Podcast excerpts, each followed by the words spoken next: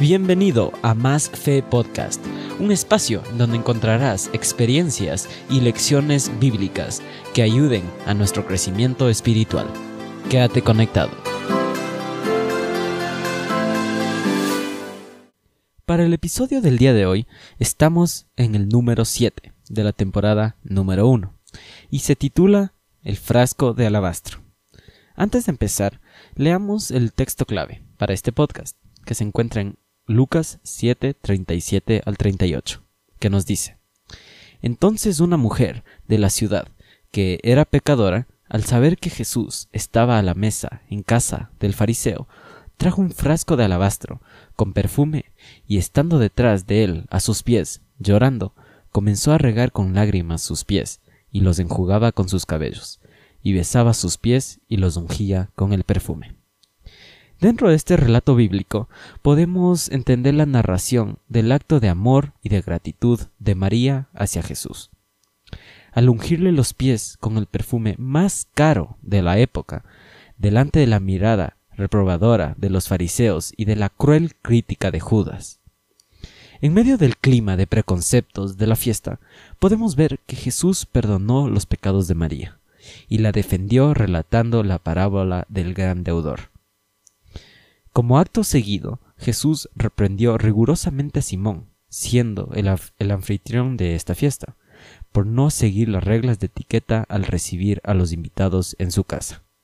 La humildad de María contrastaba con arrogancia de los fariseos, al ofrecer una óptima ilustración de uno de los asuntos más valorados por Dios. El Señor nos declara en Proverbios 8:13 lo siguiente: El temor de Jehová es aborrecer al mal la soberbia y la arrogancia, el mal camino y la boca perversa aborrezco. La humillación que María ciertamente pasó a manos de aquellos hombres considerados religiosos y santos, y la manera en que Jesús reprendió la justicia arrogante que demostraron, revela la gran importancia de la sinceridad del corazón y de la humildad delante de Dios. Tal vez podemos ver que la lección más destacada de esta historia sea la belleza de un corazón agradecido y arrepentido. Si nos introducimos más dentro de esta lección, les eh, pido que vuelvan a leer el texto clave para este podcast, encontrándose en Lucas 7, 37 al 38, y así podremos responder ¿quién era la mujer pecadora mencionada en esta historia? ¿Qué fue lo que hizo su gesto tan significativo Aquí Elena G. de White nos menciona lo siguiente en el libro El Libertador, páginas 280 a la 281. Mientras se tramaba esto, es decir, la conspiración de los líderes judíos para matar a Jesús, en Jerusalén, Jesús y sus amigos fueron invitados a la fiesta de Simón. En la mesa, Simón estaba sentado a un lado del Salvador, y al otro lado, Lázaro. Marta servía pero María escuchaba fervientemente cada palabra que salía de los labios de Jesús. En su misericordia, Jesús le había perdonado los pecados y había llamado de la tumba a su amado hermano, por lo que el corazón de María estaba lleno de gratitud. Ella había oído hablar de su muerte cercana y había anhelado honrar, o sea, había anhelado honrarlo de alguna manera. El plan de María era usar el precioso perfume para ungir el cuerpo de Jesús después de su muerte. Sin embargo, cuando oyó que las personas pretendían coronarlo como rey, su corazón se llenó de alegría y ella decidió honrarlo allí mismo. Como podemos ver, ella no pretendía llamar la atención. Sin embargo, cuando abrió el frasco, el aroma de un ungüento perfumado se diseminó inmediatamente por todo el salón, y toda la gente lo miró. Jesús fue rápido en defender a María, como lo podemos ver en, el relato bíblico, tanto de las críticas pronunciadas como de las que estaban en el corazón de los presentes. Después de reprender discretamente a Judas y a Simón, el Señor profetizó que el acto de María sería recordado para siempre, donde quiera que el mensaje de salvación llegara. Pero ahora les hago una pregunta. ¿Cuál es el motivo de gratitud que está en tu corazón y que a ti te gustaría expresar a Jesús? ¿Qué es eso que tú estás guardando eh, desde hace mucho tiempo, que, por el cual le querías dar muchas gracias a Jesús? Piensa en eso. Ahora, adentrándonos en la siguiente sección de ¿Lo sabías? podemos ver que el perfume que había comprado María era muy valioso. Aproximadamente costaba 300 denarios romanos, y este monto equivalía a 300 días de trabajo. Además también el nardo provenía de las montañas al norte de India, y podía ser usado como perfume o como medicación.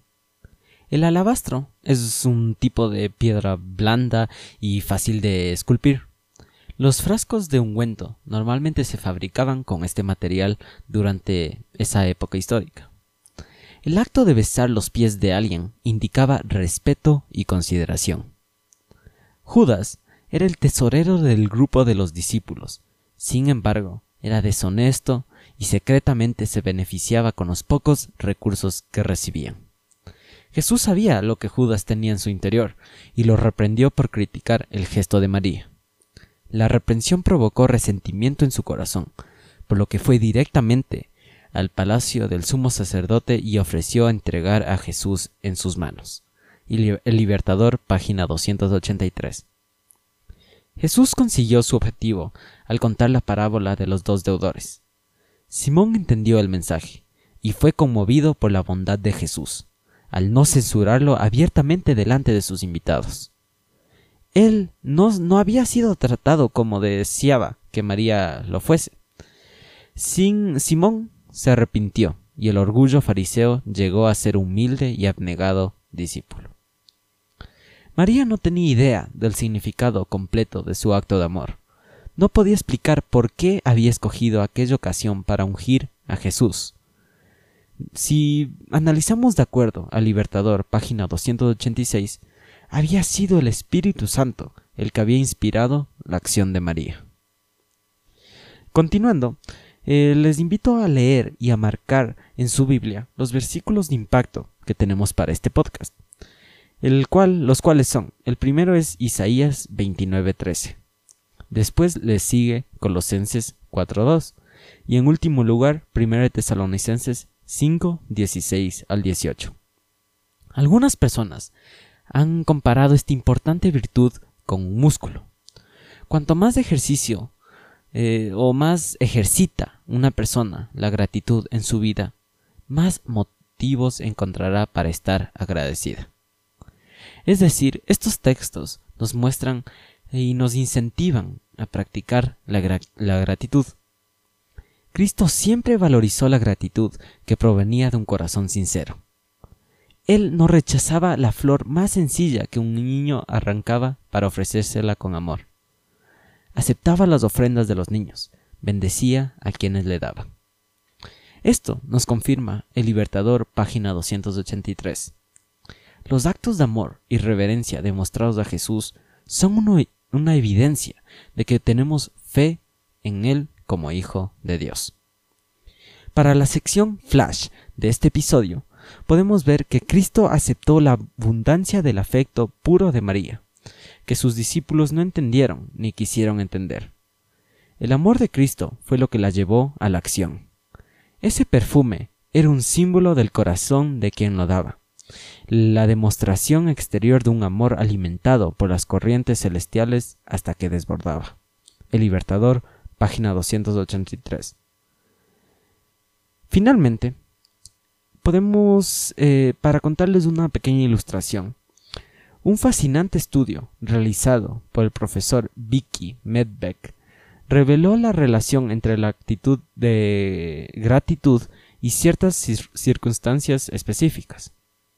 Es decir, Medvedev analizó, por ejemplo, a los medallistas olímpicos y descubrió que los medallistas de bronce son mucho más felices que los medallistas de plata. La razón es la siguiente. Los medallistas de plata generalmente se quedan pensando solamente en cuán cerca habían estado de ganar la medalla del oro, y por eso no se conforman con la medalla de plata mientras que los medallistas de bronce habitualmente se sienten muy felices por haber ganado uno. Este estudio nos debe movilizar para que reflexionemos sobre lo siguiente. ¿Cuál ha sido tu tendencia? ¿Has encarado la vida cristiana desde el punto de vista del medallista de bronce o del medallista de plata? ¿Cómo podemos cultivar un corazón agradecido que sea semejante al de María? Para finalizar, les dejo con dos frases. La primera de John Miller, que nos dice, el tamaño de la felicidad de una persona depende de la profundidad de su gratitud. Y la segunda de Gustav Flaubert, a los incapaces de expresar gratitud nunca les faltan pretextos para no tenerla. Este ha sido nuestro episodio número 7 de la temporada número 1, en el cual hablamos sobre María Magdalena y el frasco de alabastro. Los esperamos la próxima semana.